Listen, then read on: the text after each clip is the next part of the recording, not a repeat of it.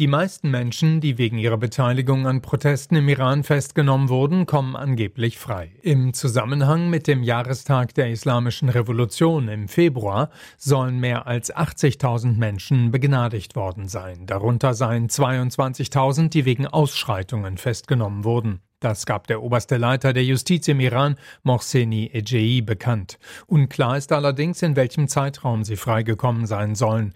Der Iran hat bisher auch keine konkreten Zahlen veröffentlicht, wie viele Menschen im Zusammenhang mit den Protesten festgenommen wurden.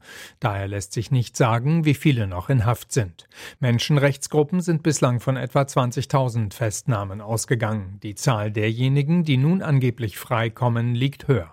Kritiker sprechen von einem Ablenkungsmanöver. In etlichen Fällen habe es keine Anklagen gegeben, sodass man nicht von Begnadigungen sprechen könne. Bisher sind vier Menschen im Zusammenhang mit den Protesten hingerichtet worden. Im Iran ist es seit vergangenem September immer wieder zu Demonstrationen gegen das Regime gekommen. Auslöser war der Tod einer jungen Frau in Polizeigewahrsam. Sie war festgenommen worden, weil ihr Kopftuch nicht richtig gesessen haben soll.